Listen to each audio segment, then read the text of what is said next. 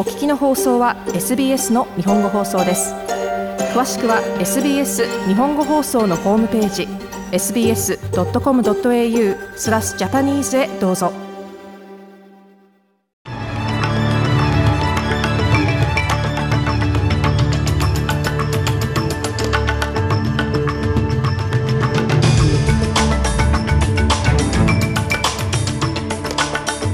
6月21日午後のニュースをシドニーから大場意味がお届けします。オーストラリア準備銀行 RBA の総裁は景気後退の兆候はないとしながらもインフレは引き続き上昇すると警告しています。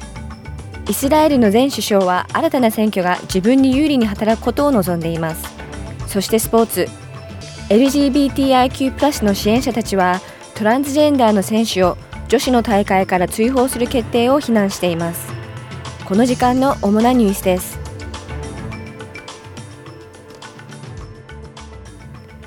ではニュースを始めます。オーストラリア準備銀行 RBA のフィリップ・ロー総裁は景気後退の兆候はないとしながらもオーストラリア国民はインフレに対抗するために金利上昇に備えるべきであると述べました。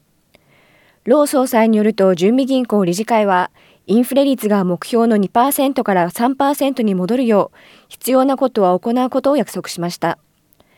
シドニーで開催されたアメリカ商工会議所のイベントでロー総裁は今年のインフレ率は7%に上昇することが予想されると述べました。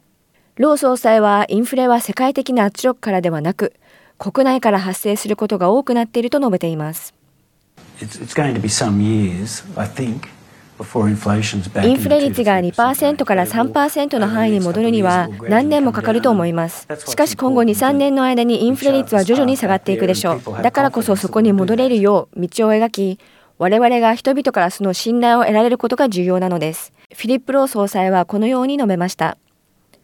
次のニュースです。オーストラリア競争消費者委員会 ACCC はエネルギー価格の上昇と電力会社による談合の可能性について調査する予定であることを明らかにしました。調査では大手電力会社が談合し、先週市場への供給を取りやめたかどうかが判断されます。連邦政府のサービス及び NIDS 担当のビル商店氏は、民放チャンネル9のトゥデイショーで、真相をすぐに突き止めると訴えました。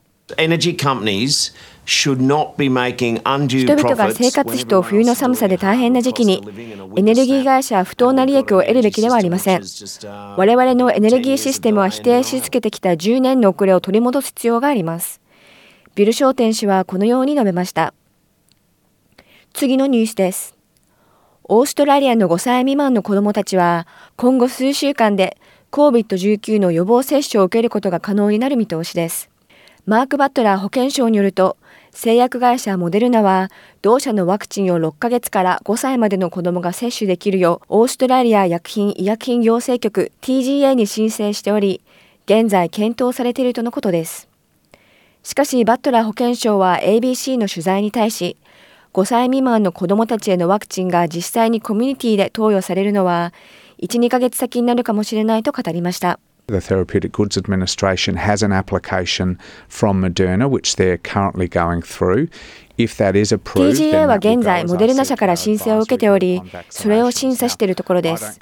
それが承認されれば、次は諮問委員会に提出されますが、私はその期間をコントロールすることはできません。重要なのは、当局が適切な時間枠で立法作業を行うことができると感じられることで、それが今後数週間で実現することを期待しています。マーク・バトラー保健相はこのように述べました。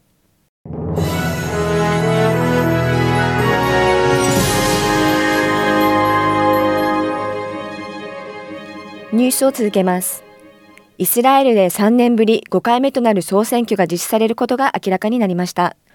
10月に予定されている選挙では、ベンジャミン・ネタニヤフ元首相が復帰を目指しています。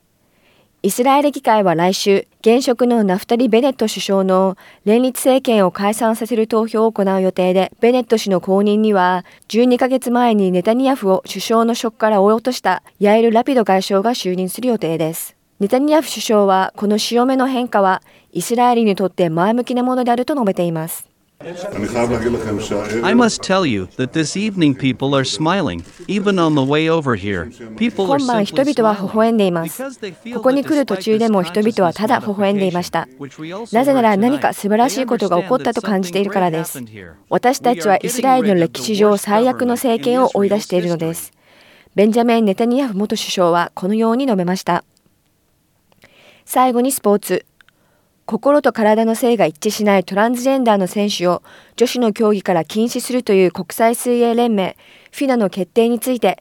あらゆる LGBTIQ+ の団体が相次いで反対を表明しています。フィナの決定はどのオリンピックスポーツ団体よりも厳しく、12歳以前に男性から女性に移行した選手のみを女子競技への参加を認めるものです。しかし、イクオリティオーストラリアのアナ・ブラウン CEO は、この新しい方針は有害な前例となるとし、フィナはこの方針を直ちに見直すべきだと SBS ニュースに語りました。人々を排除したり差別したりして人権に影響を与える場合、証拠に基づいたアプローチを取ることが本当に重要です。人権を制限するのはそれが絶対に必要で、かつその害やリスクに比例する場合だけであるべきです。アナ・ブラウン CEO はこのように述べました。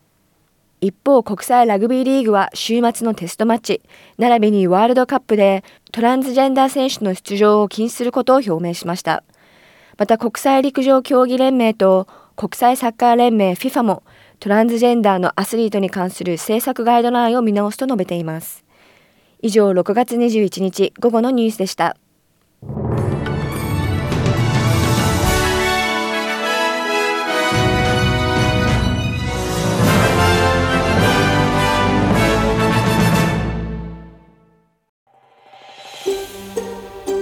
SBS 日本語放送の Facebook ページで会話に加わってください。